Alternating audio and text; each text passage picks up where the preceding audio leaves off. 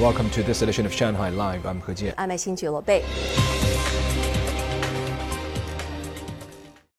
Rainstorm, lightning, and strong wind warnings were raised in Beijing today as rescue and relief work continued in suburban districts like Fangshan and Changping.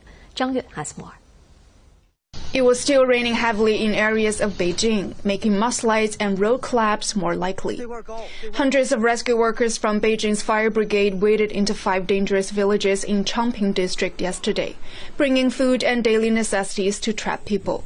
I have two old people in my home, one aged over 90 and the other over 70.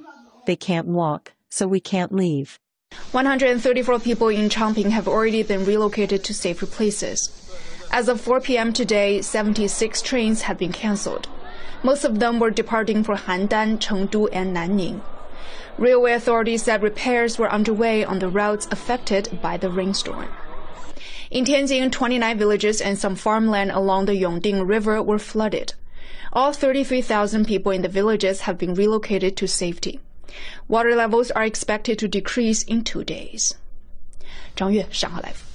The China Council for the Promotion of International Trade last week reported nearly 70% of surveyed foreign funded companies here are optimistic about the outlook for the Chinese market over the next five years. The primary reasons they cited for investing in China include large market size, multiple preferential policies, and complete industrial and supply chains. Our reporter Zhang Shixuan talked to one of the firms to see just what they think. With a total floor space of more than 3,400 square meters, this is the first digitalized comprehensive innovation center that Becton & Dickinson Company has built in China. The US-based medical technology giant opened the Innovation Center in Hangzhou half a month ago. It's equipped with a professional digital marketing platform, laboratories, and a customer experience center, as well as training and incubation spaces a testimony of the company's confidence in the China market. We think about tapping into the best opportunities of the world. We actually just launched um, one of the first products that we've developed in China um, that we've launched in the U.S. and other markets. It's for treating people with liver disease. Uh, we have other products in the pipeline that will continue to be used here in China, but also be sold internationally. Tom Polen, the CEO of the company, came from U.S. last month to announce the opening of the center.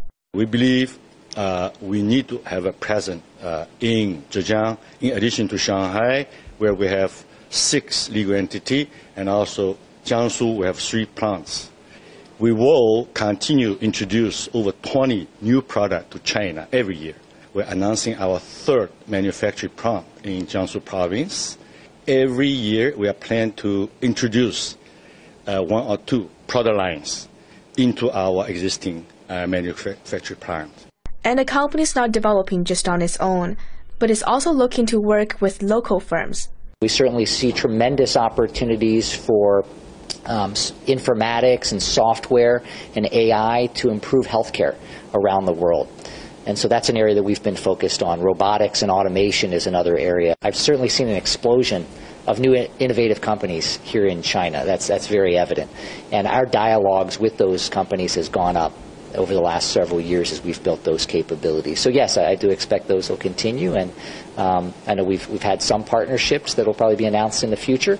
As one of the world's largest medical technology and equipment developers, BD is far from the only multinational company that has been paying close attention to the China market. All the global CEOs want to go to China. They planned it a lot, quite a long time. So they first come to understand the current situation, how the China economic recovery, and they think the China market is still a very active economy power, so they want to use China for their future development angles. Compared to other regions, China has the most advanced manufacturing power compared to the rest of the world. And this is not only for market for consuming, but also for manufacturing. China owns the entire value chain. This is very unique.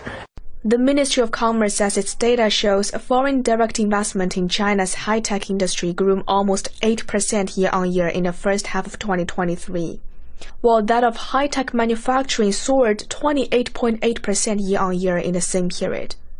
At the same time, China saw newly established foreign invested enterprises here reach 24,000, a year-on-year increase of almost 36%.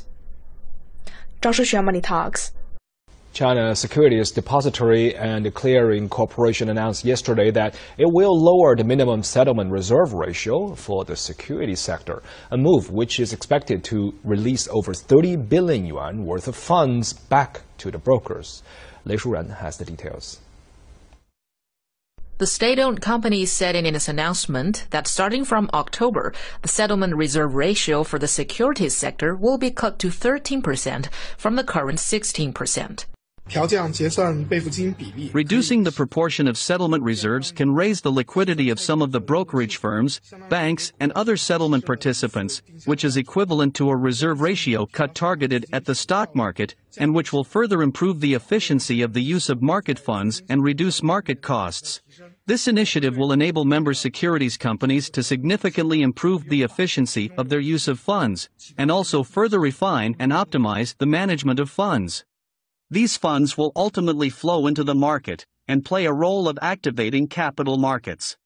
Securities settlement reserves are funds placed by brokers in their company accounts to settle securities and non-trading transactions, and they play an important role in guaranteeing the completion of settlements and preventing risks.